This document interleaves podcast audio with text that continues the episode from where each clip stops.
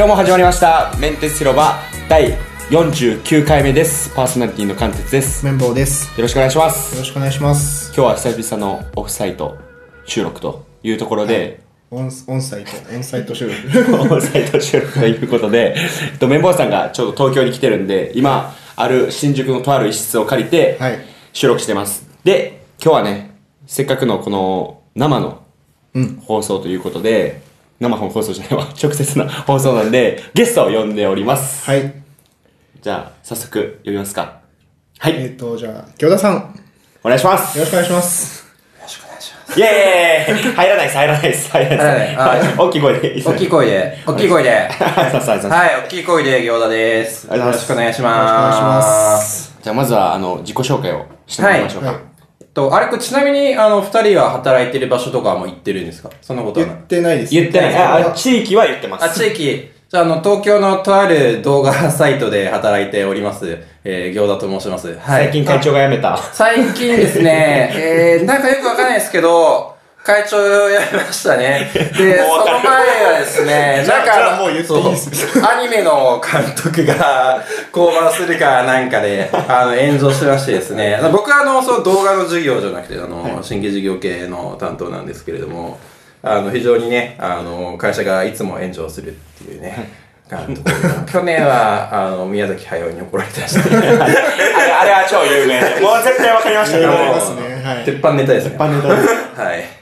で、え、餃子さん自体は、実際どのような新規事業の、その、部の中で何をやってるかどうかっていうのは？まあ、あの、全然詳しく言えないですけど、正直。あの、いろいろと、まあ、いろんな会社関わってるの NDA で言えないんですけれども、はいまあ、いろいろ、あの、AI の企画だったりとか、えーそういったことをやりつつ、えー普段はですね、えー副業でデザイナーとかもやっておりましてですね、いろいろと、細々と活動しております。なるほど。もともとはデザイナーってことでもともとデザイナーでして、あの、結構珍しいタイプで、デザイナーにしては、こう、口で喋るタイプの人間なんで、いろいろと口八丁でごまかしながら生きてたら、あの、いつの間にか、あの、企画の方と営業の方に回されてしまったっていう、珍しいタイプですしね。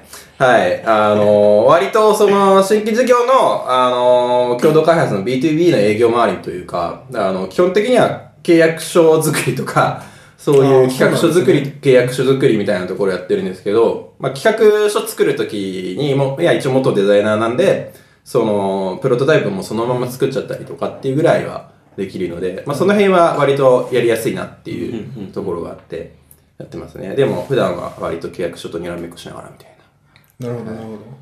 なんか、えっと、前の自分の会社、はい前の綿棒さんと自分の会社に行田さんはもともといて、で行田さんと綿棒さんは一度一緒に働いたことあるんですよね。そうですね。貫徹は被ってない。被ってないはい。結構長い、多分学生の時からあ、もうそうか、そうで一すね。緒だったので、で僕はあの前の会社5年今日ぐらい働いてたので、割と長かったんですよ、前の会社の中でも。で、その中で、えっと、綿棒さんが、えー、もうずっと働いてた時とも被っているので、アルバイトの時から知ってる。どんな方やったんですか？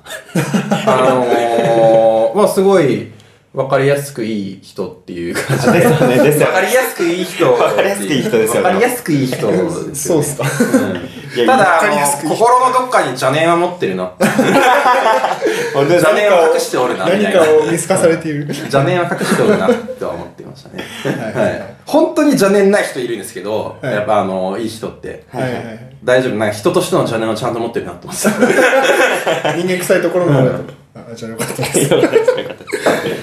で、今日の、まあ、今日まず、餃子さん会第1回目なので、えーテーマとしては、あの、餃子さんといえば仮想仮想通貨ということで、今、通ってると。そうなんですかね。はい。いや、ほんまにこれはね、すごい経歴やと思うんですけどね、リスナーさんもびっくりすると思うんですけど、私、あのー、もともとですね、あのー、割と、副業でデザインをやっておりまして、はい。仮想通貨に、えーはまあ、始めたきっかけみたいなところなんですけども、うん副業先で働い、働いてたというかですね、ちょっとあの、お金もらいつつ、しこしこやってたところがですね、ストーリーズという、あの、ビリギャルのサイトでして、で、そこの、まあ、ロゴだ、あロゴとかじゃなくて、あの、その UI だったりとか、えーその、今でいう社長の方の、まあその、コンサルだったりとかっていうことをこういろいろやってたんですけれども、えー今、そのストーリーズって会社ではなくてですね、レジプレスという会社だったんですね。で、二つのサービスを持っておりましてですね。はい。え、な、なんですか？なんでですそれがかストーリーズと、何ですか？その、まあ、もう4年前ですよ。はいえー、4年前なんですけれども、えー、コインチェックという会社。コインチェックコインチェックという会社が一緒に、だから本当にコインチェックが、あのー、アパートの一室。はいはいはい。本当に、だからこの、この新宿の部屋一つぐらい、もう6畳。あ、そうですか。え8畳、6畳、8畳ぐらいの時から実は知ってて。はい。で、基本的に僕はそのストーリーズのことしかやってなかったので、あの、仮想通貨のサービスもう一個やってるってことだけは知ってたんだけれども、まあそれ知ってるだけで、あの、一応チェックはしてて、はい。ずっと。で、やってましたっていうところですね。はい。はい。もえあ、どうぞどうぞ。コイン、その時は仮想通貨を買い始めたってことですか？それとも、その時はチェックしてただけで、あよく原理とかことですね。も、はい、やってて、で、2016年はい。の、えー半ば頃ですかね、あのーそう、ストーリーズの方をやってましたらですね、はい。あのーデザイナーが足りないと、い。あのあー足りないところがあるんですよって言われて、実はあのーコインチェックの和田さんから、ちょっと手伝ってくれないかって言われまして、はいはいああ、まあいいですよと。でもなんかあの、不思議なことにですね、もうストーリーズとそのコインチェックって、あの、二つのサービス同じ会社でやってたんですけど、全く結構別のやり方で、あの、全然あんまり交流なくやってたんで、うんあ僕も全然知らなかったんですよ。はい。それでもどうしても足りないからって言われて、で、ちょっとその、ロゴ買いたいみたいなことを言われまして、はいあ、まあロゴぐらいやったらいいですよって言って。で、じゃあ最初にロゴを引き受けて作った。引き受けて、そう、で、だ今、コインチェックで、あのー出ちゃってるロゴは僕が作った。すごい、まるっきり。出ちゃってる。けど、あのーそれはまあ一応本当のことで、あのー実際に色だったりとか、そのもともとコインチェックっていうロゴも、あの、マークはなかったんだけれども、フォントがあったので、それを大きく変えちゃうと良くないからっていうことで、はい。多少その文字詰めだったりとか調整して、マークだけ作って、で、あとは、なるべく他の取引所と被らない、あの、色の方向性で移行だったりとかっていうところを踏まえて、まあ、カラーの選定だったりとかもして、で今のコインチェックの形になっていったっていうところがありますね。その時のギャラでビットコインもらってた。ああ、ええギャラがビットコインだったギャラがビットコインでもらって、いや、てか、ネタで、もう、俺も全然お手伝い程度だと思ってたから、はい。あのー、じゃあ、多分、だから当時とかだとまだそんなに世間的にも仮想通貨ってもういうこと知られてなかったから、ここ最近です。ここで、あのーギャラもらえれば、このデザインのギャラでビットコインもらった人初めてですっていうネタがもらえるかなと思って、ああ、なるほど。それで、あのもらいました。え、何、何ビットコインだったんですか？あ、でももちろん面白い話があって、本当俺あの、1ビットコインとか2ビットコインでよかったんですよ。当時だからまだ12万以下で10万とかはいはい9万とか8万ぐらいだったんで、あそんなですか？そんな、だから、え1ビットコインでいいっすよっていう話だったんですけど、あの、終わったら。はいでとその時こう値動きがどんどんこう上がっていったので、はいはい。あのー、ギリギリ12万になりましたね。要は。ビットコイン価格じゃなくて、日本円でいくらの、はいで、あの、そのビットコインって形になって、でそそうじゃしないと、なんかあの、税制計算みたいなものが難しいみたいでそう、そういう話だった。実際。俺は別になんかあの、その時そこまで上がると思ってないし、ビットコインでいい。まあ確かにネタで、ネタでやってたから。あ、じゃあもう1ビットコインだけでギャラになったってことですか？そうそうそうそうそう。っへていうネタ。へえ。いや、で、さらにネタになりましたしね。相当、あの、自己紹介の鉄板ネタですよね。で、な、またさらにちょっと面白いのが、はいはいはいあのー当時そのレジプレスっていう会社だったから、コインチェックって名前じゃなくて、で、 Wantedly になんか応援かなんかしたんですよ。はいはいはい。頑張れみたいな。ありますねはいあれをするのは分かんないけど、社員の一覧みたいになっちゃって。あああ、はいはい。僕は今、某動画サイトでですね、働いてるんですけど、はいあの、なぜかその、 Coincheck 社で働いてるみたいになって、その 会社がそれ変わって、うん。レジュプレスが、えーと、あの、ストーリーズのサービスと Coincheck のサービスが分離して、で、 Coincheck になって、はい。なったんですけど、それになんかあの、 Wantedly のページがそのまま行っちゃったんですよね。はいはい社員一覧みたいな形に僕が載ってて、で、その、560億円分のネムが流出した時のはい、社員こいつらだみたいなこと貼られて2チャンネルに。めちゃめちゃこいつら犯人だから殺しに行くみたいな俺、俺さ、そんな知お金ないのに、しかも狙われてるってどういうことと思って。マジで。いや、マジでほんま歩けないですよ、ほんま。もう、もう本当ですよ。でもこのネタも言っちゃう面白いから。いや、面白いですよ。面白いから鉄板だから言っちゃう。何でも喋るやん。信じられない言っちゃう、言っちゃうし、あの、会社でも笑われた。これは面白い。え、なんか実際和田さんとかはあれでしょ？あの、なんかボディーガードみたいなのつけてるみたいな。つけて、あでも、僕、それこそ、本当2017年はいの初頭ぐらいまで、あの、やりとりがあったから、その時は、その今の会社でもないし、オフィスでもないし、もっとこじんまりとしたところだったし、はいはいはい。で、和田さんも本当にエンジニアっていうかタイプの人らしいですね。おとなしい方だし、ボディーガードつけるまで？みたいな、びっくりは正直あったかもしれないですね。え、でもね、もう餃子さんもういつ殺されるかわかんないです。わかんないですね。わかんないけど、わかんないけど、あの、眠は見つかるとは思ってる。ああ、その、見解として、流出見解として見つかるとは思って、そこの匿名通貨に変えたっていうところが、まあ気になるところではあるけど、そこの今、取引でネム持ってかれた、えー交換してるってところが、クリプトピアっていうところと、ヨービットっていう二つの取引所なんですけど、実際これも面白い話がありまして、はいはい私その二つの取引所使ってるんですよ。京田さんかなり上級者 えー、もうめちゃめちゃやってんですね。あの、草コインに突っ込んでまして、要は。あのいます。僕の友達はそういうのいます。要は、はいはい。ビットコイン上がりまくっちゃってるから、しょうがないので、時価総額低くて遊ばれる通貨をですね、あの、かけといてっていうような、はいはい。あのまあ、余ったお金でやると、割と、ものすごいね、上がったりとかする。とかするので、もうそれぐらいですよ。で、そういうのは使ってるのはね、海外の怪しい。サイトしかないので、はいはいはい。ところなんで。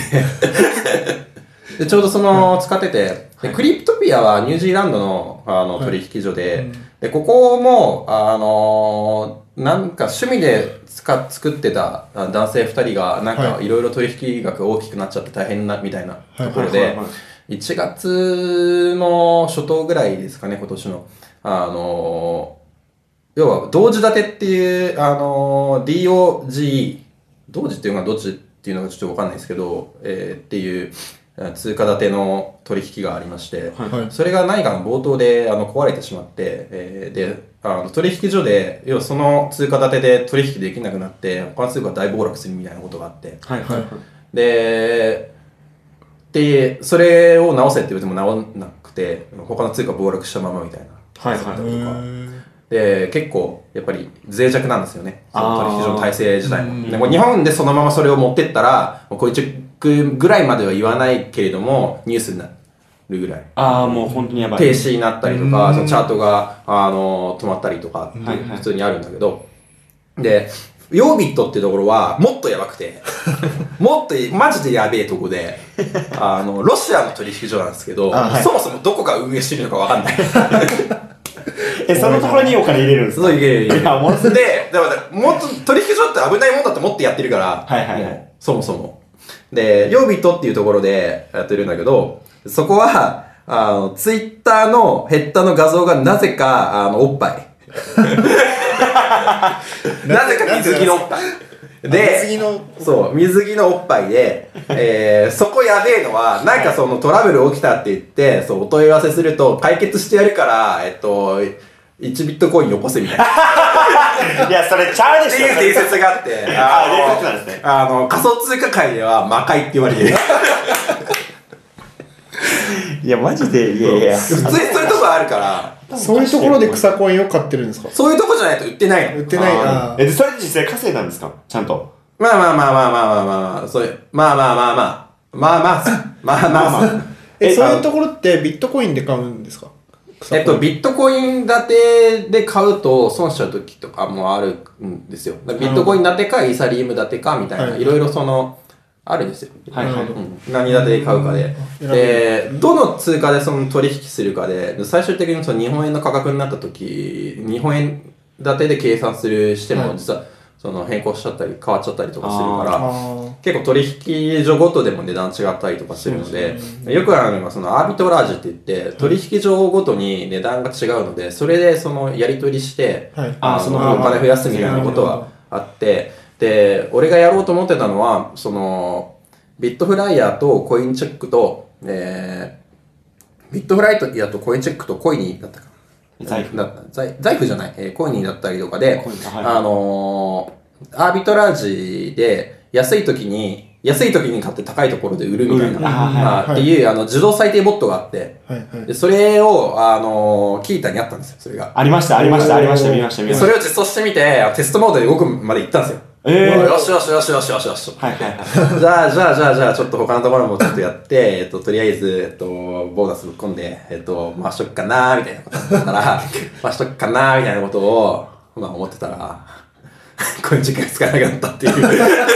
あそのタイミングだったんですね そのタイミングがあった。じゃあもう超最近ですね。超最近、超最近。っていうのがあって。えー、いや、もうすごいな。やっぱどんどん出てきますね。餃子さんと会津で飲んだんですよね最近。コインチェックの本当直前ですよね。あ、直前、直前。えで飲んでちょうどこういう話をしてでその数日後1週間後数日後。ですよね、うん、本当に。その時は、行田さんはどうやってめちゃめちゃ喋ってたけど、多分、えーってなって俺ね、一個、でもそれ言ったのは、俺、ちゃんと言ったのは、コインチェックじゃ使わない方がいいよって言ったの。言ってたんですよ。えそうすごいそこは犯人でー、犯人犯人じゃなくて、犯人じゃなくて、あのー、あ、だそれ理由があって、はい金融庁の、あのー、認可が、まだ降りてなかったっていうところもあって。なるほどなるほどえ、なんで降りてなかったんですかあれって。あおそらく、えっと、4月頃だったかな、去年の、に、チャートが一回おかしくなったんですよ。はいはい。はい。はいものすごい、あの、おかしなチャートになっちゃって、はい。で、取引額が変なことになって、で、それを巻き戻ししたんですね。はいはいはいそれの一件だったんじゃないかなとは言われてますよね。はそれで目をつけられてい。目をつけられてっていうところ。もあるし、ただ、あの、すごい僕の見解なんだけれども、はい。その、金融庁に他に認可されているところは、まあ、その責任も金融庁になるっていう部分もあるから、まあ、それはしょうがないんだけど、まあ、今他も、コインチェックとかもみなし業者ではあるんだけど、はい。あの、一個確実に言えるのは、他のビットフライヤーだったりとか、はい。あ他の取引所、特に海外も含めて、えーコインチェックとよりものすごいセキュリティレベルで、はい。えー仮想通貨を管理してるとは思えない。あー。うんそそこまで変わらないと、で多分その2人も IT 関係で特にセキュリティ関係も携わってたと思うから、はい。はい。ある程度知ってると思うけど、はい。日本のそれぐらいのある取引所の中海外にもある取引所の中で、はい。ブロックチェーンに詳しくて、でなおかつ、えー金融にも詳しくてセキュリティもしっかりできますっていうような人材が日本に何人ぐらいいますかって。言ったらいると思いますいや、スほぼ。ーパーマンですよねその。うんほぼほぼいないと思います、いないですよ。ね絶対に。で10人とかって絶対取れないですよね、うんうん確かに。部署としても、はい。なんでいてもいてもマックス34人ぐらいだと思うんですよ、うんはいはい。他のところあって。でその人とにさっさば引っ張いてみたいなことをやっちゃえばだって分かんないじゃないですか。うん。そもそも。はい。人間なんで。はい。だからコインチェックと同じぐらいのリスクがどこの取引所でもあるっていうのうんがあるし、はいはでコインチェック自体これ僕がそのか関わってたから言うわけじゃないけれどもやっぱりその他の取引所と違ってあの目をつけられやすかった部分はあると思うんですね。そおそれは。の割とそのウェブサービス出身っていうところもあって、そうですね。ああなるで、あんまりその金融業界っていうところに対しての、まあ、ロビー活動だったりとかっていうところに関しては、他とはちょっと弱かったっていうところはあるとは思う。で、その中で大塚さんとかがすごい頑張って金融庁に向けての、その、説明だったりとか、あの、ロビー活動し活動してたの知ってたんだけれども、はいそれでもやっぱり、あの、目はつけられやすかったんじゃないかなと思って、他の業界からしても。うんうんうん。実際結構あの仮想通貨の業界って特に金融業界ってゴリゴリにひどいうんゴリゴリにひどいというかあの、僕、まあ、知り合いにやっぱりその、ブロックチェーン関係で働いてる人がいるんだけれども、まあ、そういう金融系の出身の人が多いわけですよ。でその人たちがよく言うのは、あのもう、ライスは生まれられないみたいな。自国だな、みたいな。ええもう諦めてるみたいなことを言う人ではもういるぐらいなので、やっぱり。結構えげつない手はいろいろ使ってる。例えば、もうこれもどこまで言ってもいいかわかんないけれども、はいはいはい。あのネムの、ネムをその設計した人誰問題とかもあるんですよ。はいはい。はい今回のあの今回流出されたネムってあるじゃないですか。はいはいで、あれを、その、作ったって言ってる人が、まあ、あの、いるんだけれども、えっと、ネムの、その、関連してるネム財団は、その人じゃないみたいなことを言ってて、えっと、こいつは嘘ついてるから、えっと、こいつの言うことを信じるな、みたいな、はいはいはいあの、ページ、ページと、あの、まあ、文章をはいインターネットで公開するんですよ。一団、一き、一団体がね、一団体が、えー一団体が弁護士だったりとかも通さない、えーような形の書面を、えっ、と、この人は、えっ、と、ネムとは関係ないので、この人の、えっ、と、悪行についてみたいなこと書いたんだよ。ネムの、はい、創始者についてみたいな。そんなことになってそんなことをネムの財団はや、あの、出すのね。で、はいはいはいその真実がどっちかは置いておいて、はい一つの企業が、えっと、各国定、特定の個人を、あの、インターネットで、そういう、まあ、おそらく関わりのあった人なんだけど、はい誹謗中傷するページを上げてるはいははいい。ぐらい、やべえ。やべええの。ネム財団もだからやべえと思う、結構。え世間的には、まあまあ、ネム財団、すげえみたいになってるじゃないですか。やべえなんか、なんか助けるみたいな、今回の事件助けるみたいな、いい面だけなんかちょっと拡散されてません？されてるけどその裏があるんですね。あるっていうか、だあのー特、確定の情報ではないから、そこまでは言えないけど、そういうことをやってる団体だっていうことは覚えておいた方がいい。あでそれ調べればすぐ出てくるかあ。ら。はいはいはい。じゃあ結局その人が作ったわけじゃないって言ってて誰が作ったかっていうのは分からないんですか？誰が作ったのかはわからない。で、その人が作ったかもしれないし、ただその文章みたいなものを、特定個人を、要はそういうふうに、うん、誰々の悪行についてみたいな感じで出すっていうこと自体は、あの、まあ、日本人の、そのビジネスマンの、はい。その、感情として、それやったら他の人と信用取れていけるのかなってぐらいに思っちゃうぐらいじゃん、要は。はいはいはい。ってことを普通に、えーってやってて、で、まあ、業界っていう意味もあるし、そういう誹謗中傷だったりとか、あの、怪文書みたいなものが、えっとやっぱ送られるような業界なので、はいはいまあ、はい。すごい注意した方がいいと思うし、ネム財団は、えー、まあ、いろいろあると思いますよ。まあ、ここからやっぱ P、P が入ってもいい前提で言うんであれば、はい、お願いします。俺犯人はだと思ってる。あー、であ、人ってことですか？で、これも P 入れてもらいたいんだけど、いや、お願いします、お願いします。と、だと思うよ。ええー、マジかその心はですよねその頃は、あの、その通貨と、そこのが、すごい、あの、かなりつながりが深いんですよ。なるほど、うん。あ、一番ですよね、そうです。はい。そこが。これ出していい？大丈夫？いや、いや、そこはピーってやって、ピーってやって、今の話はピーしないです。いや、多分気になって、もしかしたら聞きに来るかもしれないでも、リスナーがこの話ってネットとかです見ない、ニュースじゃ見ないじゃないですか。見ないです全然見ないです全然見ないじゃないですか。なんで、あのーまあ、なん、なんだろうなと思って、思ってたりとかする。メディアに関しても、結局かなり、あのー適当なんだなっていうのは分かった。あー、出してるのが、世間に出してるのが、うんいや、でもか、今の、今のもうドラマにできますよ。エグすぎると思って。新聞社の謝罪関係の時の質問だったりとかも、はいはいなかなかひでえなと思って。ああ、あれは。すごい叩かれてましたもんね、うん記者の人もなかなかひどいなと思ったけど、でも逆に言えば、それは僕らがこの業界にいるからそう思ってるだけで、他の人たちはそこわからないし日本のサービスだから、おそらくそういうの大丈夫なんだろうと思ってみんな使ってるけど、現実問題その、みんなのその IT レベルっていうのを考えてみれば、どれぐらいの人がセキュリティできて、どれぐらいの人がこれぐらい詳しく知っててってことを考えれば、どこの取引所も危ないってことはやっぱりわかるわけですよ。確かに。で危ない前提でやってないといけない。まあまあ、そうですよね。確かに。濃い。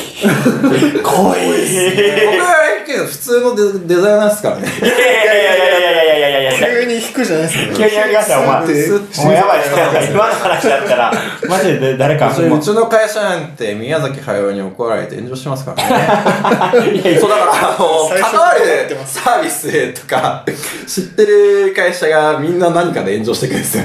いやいや。小田さんのせいなんですか。いやいや本当に呪われてますね。全部そうでしょ、もう。いや、もうすげえな、でも。うわー、なんかもう震えましたよ。震えた。もう何も喋られん。どうですか？時間的には？時間的にはいいんですけど、まあなんか、ぎょ餃子さんなんか、あと仮想通貨でなんか言いたいこととか、なんかあります言いたいことですか？もし、今熱いやつとかもしあれば。はい熱いやつあれば。まあでも、今熱いやつあ、あ、ちなみに、あの、投資は自己責任で。あ、それは、それは確かに、僕らの、投資は、あの、僕らの、これよく聞かれるんですけど、僕も好きだから喋っちゃうけど、すごい、あの、この一言言っとかないとやばいなと思って。確かに。本当そうです。俺、これ一個だからちょっとあの、良くないことがさらにございまして、僕はあの、ハッカソンとかによく出るんですけれども、はいはい。まあ、あの、昨年テレビに出まして、ー。あの、名古屋テレビに出演しまして、はい。その時にあの、ご一緒させていただいたのがですね、あの、TKO の木本さんあー、はいはい。と、あの、一緒に、はい、やったんですよ。そしたら、あの、TKO の木本さんと一緒にこう喋ったら、あの、その当時ですね、あの、2017年の、そうゴールデンウィークあたりだったので、もうガーン伸びてる時だったんですよ。はいはいはいで俺が、あの、ちょっとその休憩時間とかに、あの、ネムトリップルのね、価格を見てニヤニヤしてたんですよね。よし、上がってる上がってると。よしみたいな感じで言ってたら、あの、木本さんが、何だそれみたいな感じで。言ってきてこういうのがありまして、すごいなみたいな、教えてくれやみたいな感じで、あ、いいっすよみたいな感じで、で、今上がってるのこのリップルで、みたいなこと言って、リップルのネムで、みたいなこと言って、はいはい44円ぐらいなんですよ、つって。はいあの、22円から44円だったんですよね、つって。となんか言ったら、あもう、もうすごいな、みたいな感じで、教えてくれや、みたいな感じで、でそれで LINE で、どういう買ったらいいか教えてくれって言われて、俺は、あのー、まあ、リップルとネムって言ったんですよ。まだね、その時は、その20円以下だったから、はいはい今でも考えれば上がってるんですよ。上がってますよね。上がってるんですけど、ただちょっとこんなことになったんで、連絡しづらいですね。今今頃、木本さんどうしてるかなみたいなので言ったら結構芸人の人が被害受けてるってバーってなってる。で、その時聞いたのが、あの全然なんか周りそういうやつやってるのおらんくて、みたいな、ちょっと、読めようと思ってるんや、みたいなこと言ってて。そうですか。もしかしたら、まあでも、でも、やってるってその時聞いてたのは、なんかガリガリガリクソンがやってるとは聞いてたよ。いや、もう、逮捕されてるやないか。そうで、ガリガリガリクソンも、ちょうどその時逮捕されてて、はいはいはいはい。なんか、行田さんが動いた時はなんか起きるなんか誰かがなんかね、家でゆっくりしてもらって。いや、なんかね。ちなみにその、まあ、自己責任でっていう範囲で言うと、中国系の仮想通貨がいいとは思いますね。で、まあ、その鉄板だろうなと思うのがイーサリウムだけど、あの、上がってもやっぱ3、4倍ぐらいですあね。これからでも上がる上がると予想まあ、さビットコインがもう天井、だ200万もう一回戻ってもう一個ちょっといったらもう天井だとは思うので、はいはい。行って300万だとはおそらく、まあ個人的には思ってるっていうぐらいなので、これまあいろんな見解があるけど、まあるけど、これ以上上がるんであれば、あの、本当に社会的に使われる通貨にならないと、はい。そもそも無理なので、で、現状社会的に使われるっていうのはかなり考えづらい。ビットコイン、ビットコインの性能でははい。考えづらい。じゃあ、じゃあ、あの、次に、えー、来るのはどれなのってなるとナンバー2のイーサリウムになるだろうとは思うんだけど、まあ、イーサリウム自体も俺はあんまりその、良くないと思ってて、はいあれあの、電子ネズミ講ですからね、言うたら。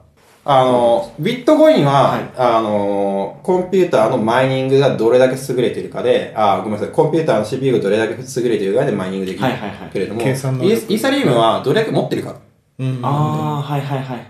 どれだけ持ってるかっていうものなので、あの、強いものが勝つっていう。持ってる、も持たざるものが勝つ。持ってるものが勝つみたいはいはいはいはい。な。だからあれ、だから初期に投資した人しか持けられないっていうシステム。あ、そうなんですね。結構、結構えげつないマイニング方法だと思っていて、でで、その対抗馬で出てきてるのがネムなわけです。はいはい。ネムは、あの、取引がどれだけあるかとか、あの持ってる額とそのネムで取引したかどうかっていうことがそのマイニングの条件になってくるので、まあ、ある程度その持ってる人だけが強いみたいなものを緩和しようっていうのでできたのがネムなるほど。はいはいはい。でそれで考えるとでイーサリウムとかネムってもうシステムとしてはネズミ講なの電子ネズミ講なのではいはいはい。